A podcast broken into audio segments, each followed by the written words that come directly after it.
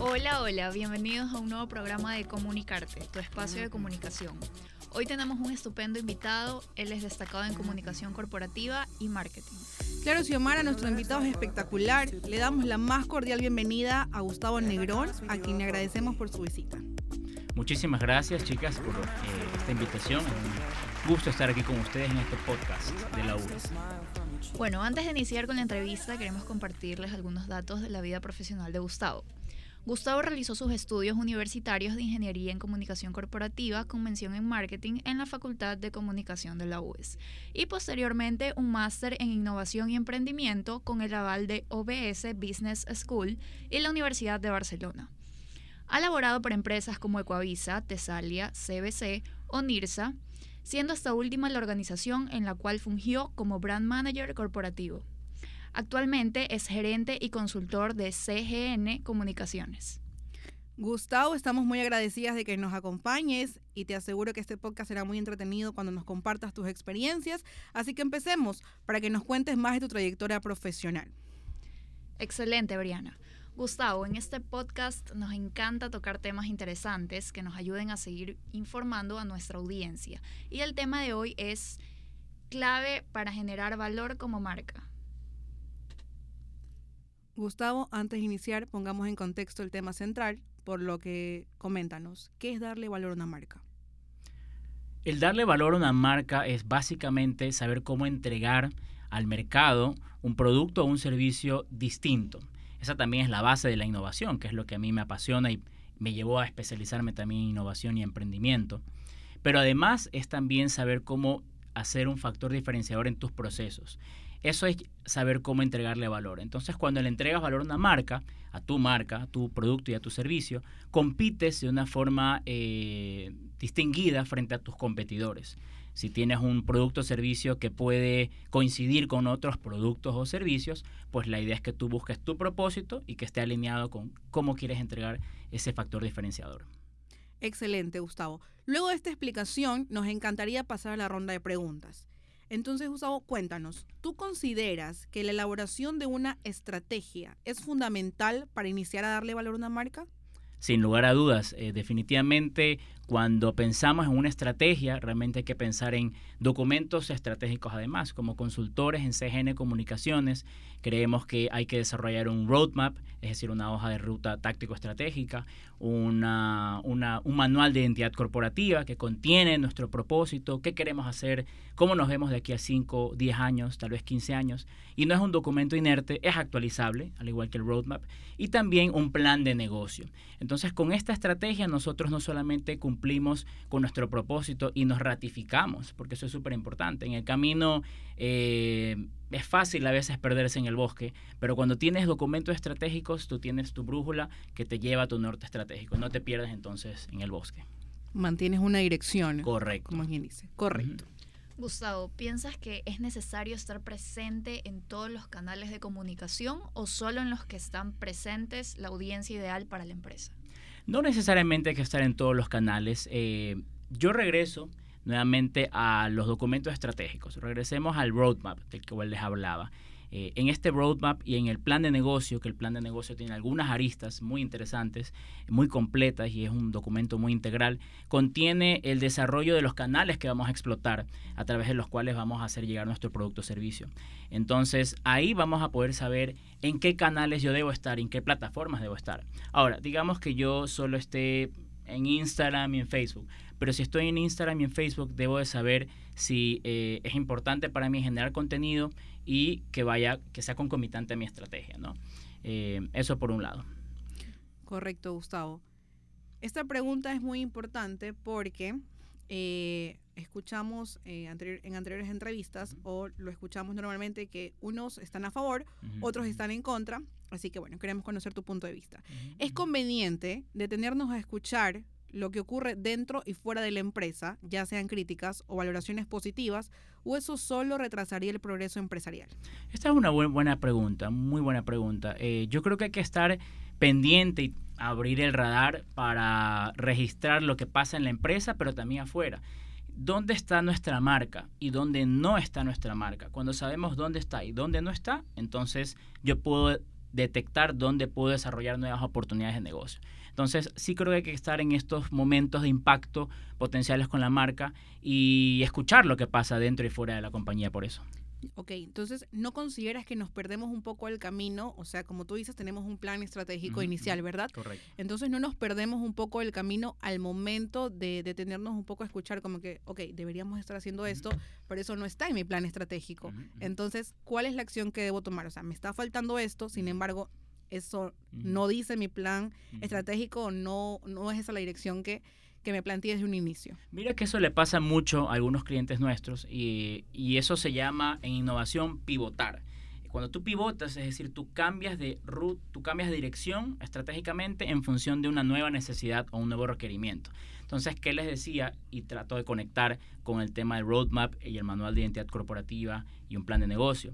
Eh, si, si detectas una necesidad en el camino, tú actualizas tu estrategia y entonces puedes hacer un, un pequeño giro, una, una, pequeña, un pequeño cambio de ruta. ¿ya?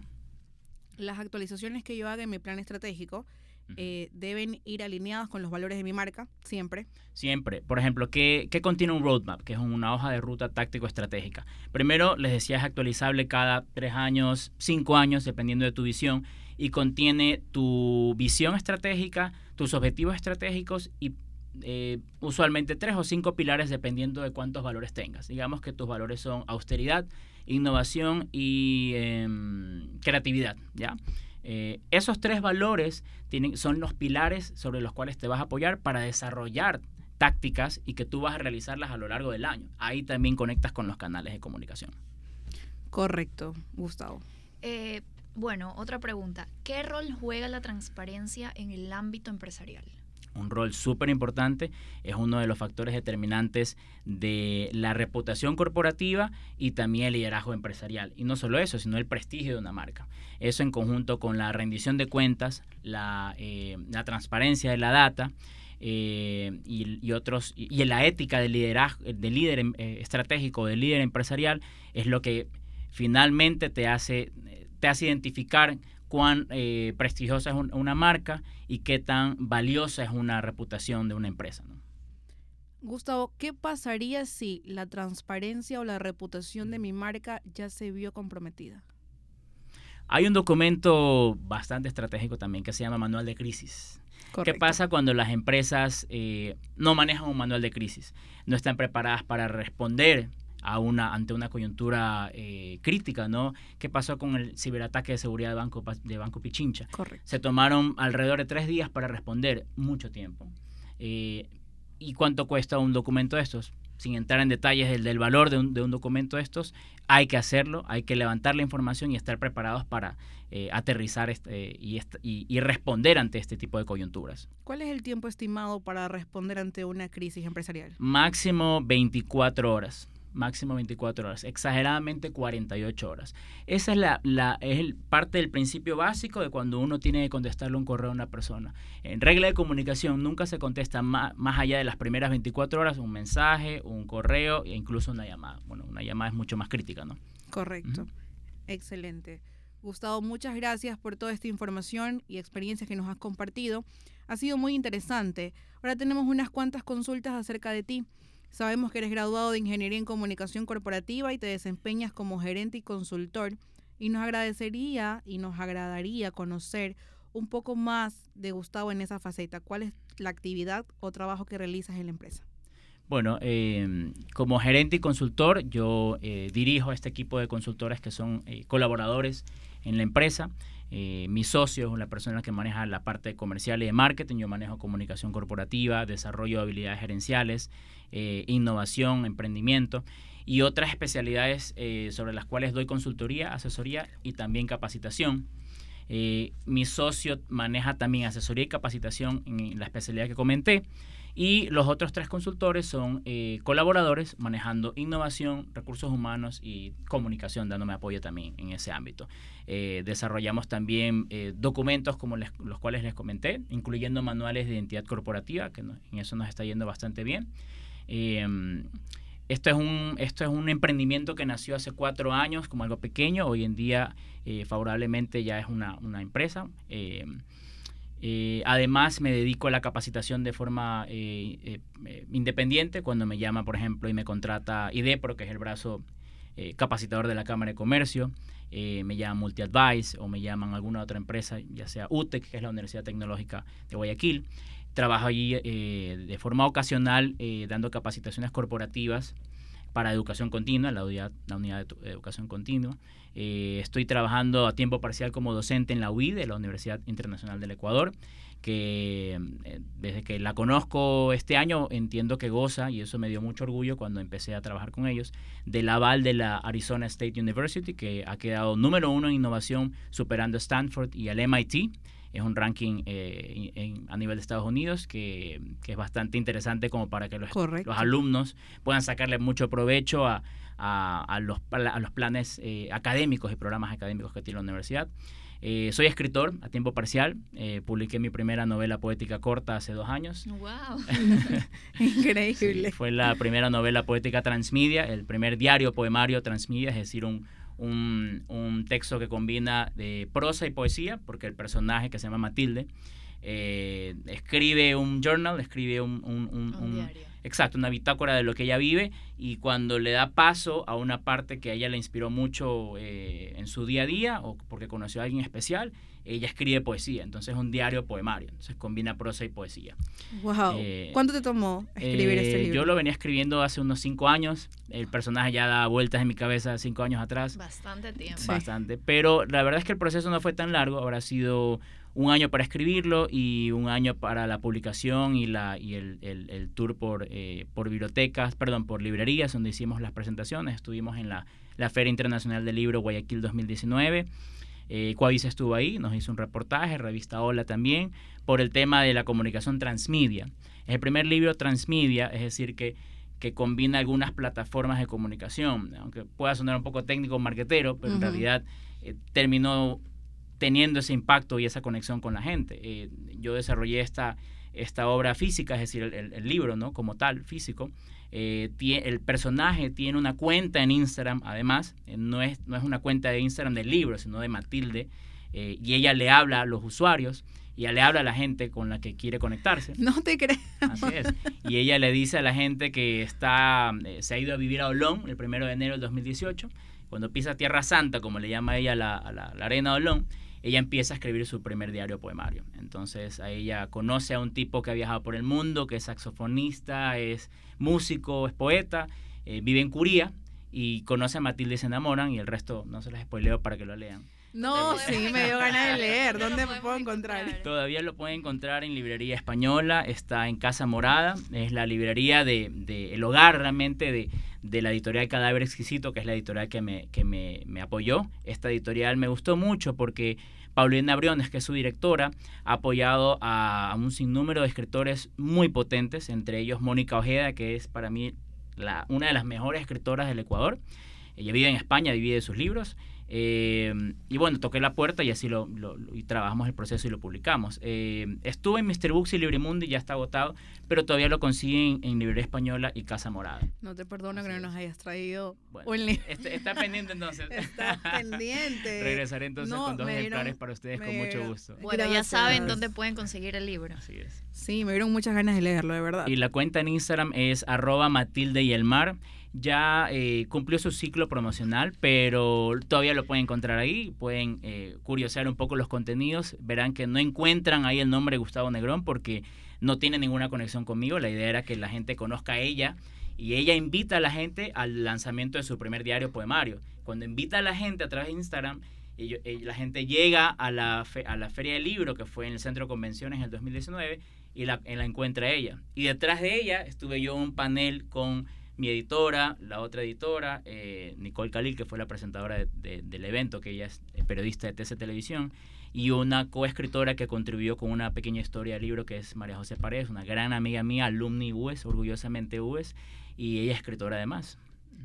No, eh, no es porque estés acá, pero es, aquí. Sí, no es porque estés acá, pero es, es la primera vez que escucho eh, una, una idea de estas, o sea, lleva así a la, a la Ujú. realidad. Es la primera vez que, que, Ya que veo algo así. y Que, ya realizada. o sea, es como que le dio vida a, a ese personaje, o sea, Sí, la- wow. la, vida cobró pues... eh, Cobró vida, Sí, literalmente. la- sí. la- el personaje y la poesía cobró vida a través de la cuenta. Y, y la- y ahí les conté las dos plataformas. La tercera plataforma de comunicación es ella haciendo un micro performance poético.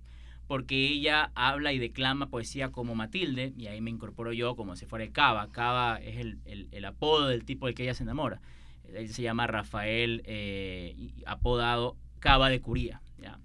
Entonces, eh, cuando la gente nos ve en, lo- en esto, cuando nos vio en estos conversatorios, le llamó la atención que era algo que no habían visto antes, ¿no? Nunca. Así lo hicimos en Mr. Books, en Avant, en, en Avant, que es una academia de danza y francés, y ahí también hicimos ese lanzamiento.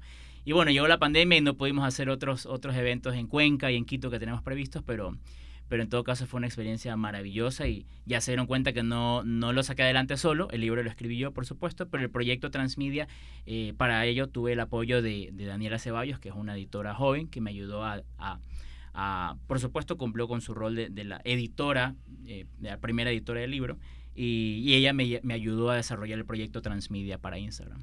Excelente. Sí, de verdad. Estamos en shock por acá, por si acaso. Bueno, tenemos una noticia para ti y es que en nuestro podcast desarrollamos un espacio para divertirnos y jugamos. El juego consiste en que te voy a mencionar unas cuantas palabras y tú dirás lo primero que se te venga a la mente. Cabe recalcar que todas las palabras están relacionadas con tu carrera. Ok, ¿Estás listo, Gustavo? claro que sí. Perfecto, entonces comenzamos en 3, 2, 1. Consultoría, Rentabilidad y propósito. diagnóstico, Estrategia, prospectiva, dirección, propósito corporativo, coworking, relacionamiento y vinculación estratégica, aliados estratégicos. y storytelling. Sin la narrativa y sin el storytelling no tenemos cómo entregar al mercado unas historias diferentes. Creo que es la base de, de todo gran proyecto de comunicación. Excelente, muy bien, Gustavo. Muy bien. Gustavo, ha llegado la hora de despedirnos y antes de eso te solicitamos que a nuestros oyentes les hagas unas recomendaciones para quienes se encuentran estudiando una carrera universitaria, sobre todo en marketing, eh, comunicación corporativa. Además, eh, presentarles sugerencias para aquellos que aún no se deciden por una carrera y esta podría ser, eh, escuchando tu podcast, podría ser una aventura universitaria. Bueno, eh, también es una muy buena pregunta. Lo primero que pienso es que la, primer- la persona que, que me dio un consejo, que nunca voy a olvidar, y que me sirvió como catapulta para eh, ratificarme en lo que yo quería hacer, eh, fue mi madre.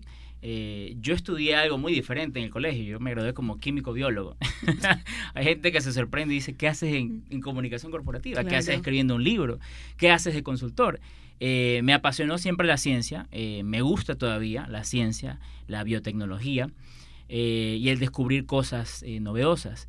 Pero eh, siempre me gustó desde pequeño la literatura, las palabras, soy amante de las palabras, de la fonética, cómo suenan las palabras, cómo suena la música además, soy, soy melómano además. Y uso la música para inspirarme para escribir y muchas veces también para diseñar estrategias realmente. Eh, ¿qué, cuál, ¿Cuál sería mi recomendación y mi consejo para los estudiantes? Que es lo mismo que les digo a mis alumnos en la UIDE y se lo he dicho a alumnos desde que soy educador desde hace 20 años. Esa parte no les conté tampoco porque si no nos quedamos sin, sin tiempo. en los mismos 15 años que he hecho carrera en comunicación cor- corporativa, he hecho carrera como educador. Mi primer traba- trabajo fue como docente de inglés hace 20 años, pero antes de eso ya había trabajado en, en- en el negocio, pequeño negocio de mi mamá. Eh, entonces, este consejo de mi madre, que fue eh, estudia periodismo eh, o estudia comunicación social, ella es licenciada en comunicación social, fue el, el- el- el- realmente lo que necesitaba, El detonante. el detonante, el trigger que necesitaba para disparar mi, para que yo pueda disparar mi, mi creatividad y, y mi y mi confianza en el propósito que yo ya venía pensando un poco atrás, ¿no? antes de graduarme. Entonces, eh, creo que deben de pensar mucho en su propósito. Esta palabra la digo con hashtag, eh, qué es lo que quieren hacer, cómo se ven, como les digo a mis clientes y les pregunto siempre a mis clientes, cómo se ven ustedes en 5, en 10 años y en 15 años. Y si la respuesta es haciendo lo mismo que ahora quisiera empezar a hacer, entonces creo que tienen eh, la respuesta eh, frente a ustedes, ¿no? Y que piensen siempre también en una estrategia, qué es lo que qué es lo que necesitan para cumplir su propósito y su estrategia, y siempre que busquen aliados en la medida de lo posible. La verdad es que solitos eh, avanzamos poco. Yo creo que si algo nos ha enseñado la pandemia es que con equipos estratégicos, con aliados, con partners, con más personas, tú sacas adelante más proyectos, que no es fácil desarrollar equipos, hay un, es todo un desafío muchas veces, es un proceso eh, a veces fuerte, pero maravilloso realmente. Claro que sí. Gustavo, estamos encantadas con tu visita y participación. Te agradecemos por todas las recomendaciones y experiencias compartidas. De seguro han satisfecho a todos nuestros seguidores. Muchísimas gracias a ustedes. Espero que nos vayamos a encontrar nuevamente pronto. Les debo un ejemplar a cada uno de ustedes. Totalmente. Con una linda dedicatoria de mi parte, pues apenas tenga la oportunidad estaré por acá para entregárselos personalmente. Claro que sí. No olviden seguirnos en nuestras redes sociales, en Instagram como arroba comunicarte-podcast, para que estén pendientes de nuestro contenido y no se pierdan ningún detalle de los próximos episodios. Hasta la próxima y esto fue comunicarte.